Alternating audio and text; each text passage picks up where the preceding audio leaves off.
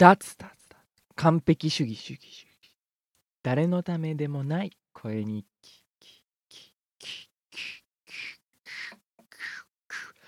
どうも市川誠ですえーと毎日絶対更新するぞという目標のためだけに本日収録を始めました何も喋ることが決まってませんはいごゆるりとしたい方以外はぜひスキップしてください。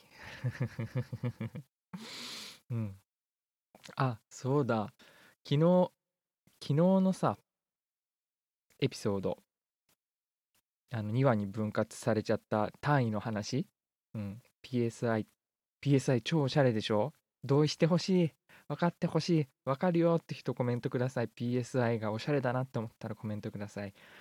そう。あのエピソードは昨日布団の中から iPhone マイクに向かって話しかけるパターンは前やったことあったんだけど昨日はあのイヤフォンマイク内蔵イヤフォンを iPhone につないで iPhone を手に持ってるのもつ辛いと思って。でイヤフォンマイクで喋ってたんですよね。そしたらもうガサガサガサガサとか鼻息の荒いのとかがすごい入っててノイジーでしたね。失礼しました。うん今後はやらないです。あの方法。せめてあのマイク立てないにしても iPhone で撮るにしても iPhone マイクに向かって撮ろうと思います。はい。昨日はうるさい感じで失礼しました。うん。話すことがないぞ。あそうだ。あのね僕クレヨンイターってバンドやってるんですけどえっ、ー、といつだろう。今年の今年かな。違う。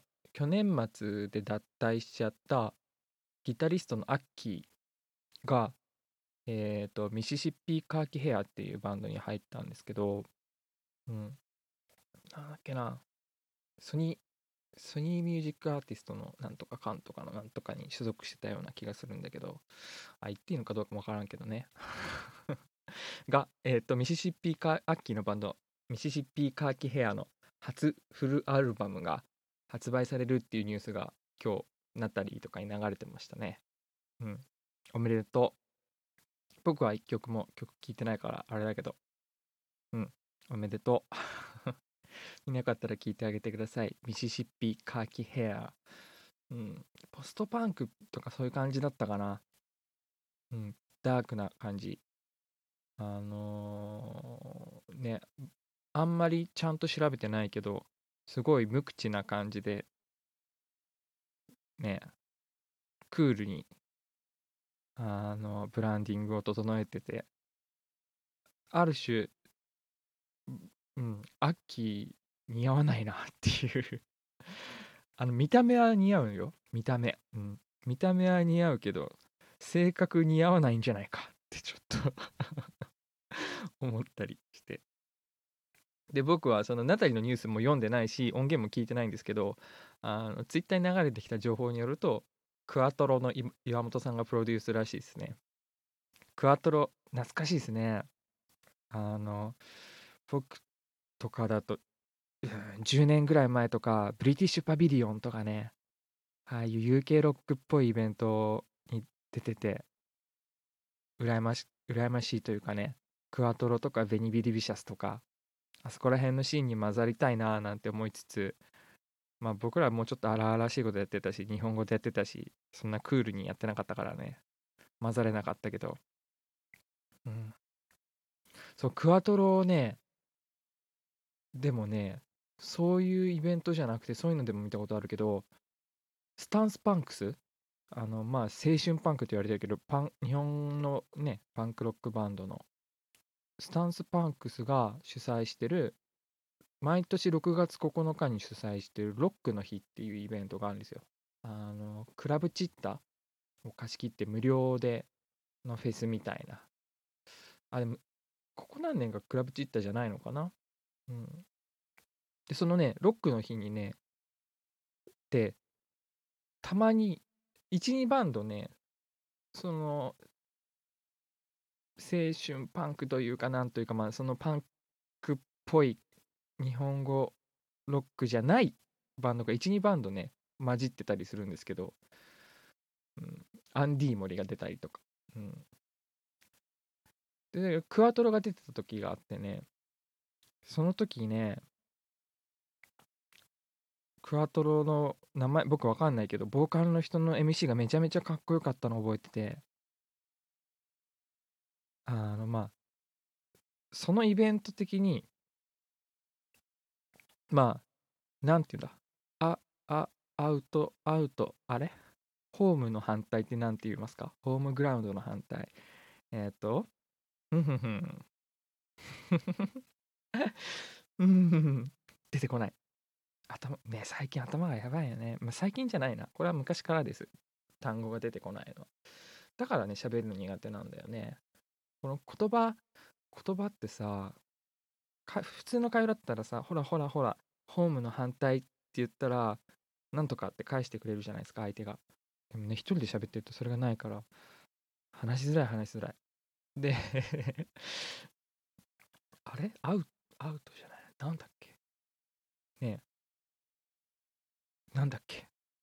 すごい気になる。気になっちゃう。気になっちゃうから話を遮りてえっ、ー、とググっちゃいます。ホームグラウンド対義語。あ出てきてないけどアウェーだ。出てくる前に思い出した。そう話戻ってクワトロはそのロックの日っていうイベントにおいてめちゃめちゃアウェーのバンドだったんだよね。でまあアウェーじゃない周りのバンドは青春パンクとか言われてたり青春ロックとか言われてたりするバンドの中に出てて。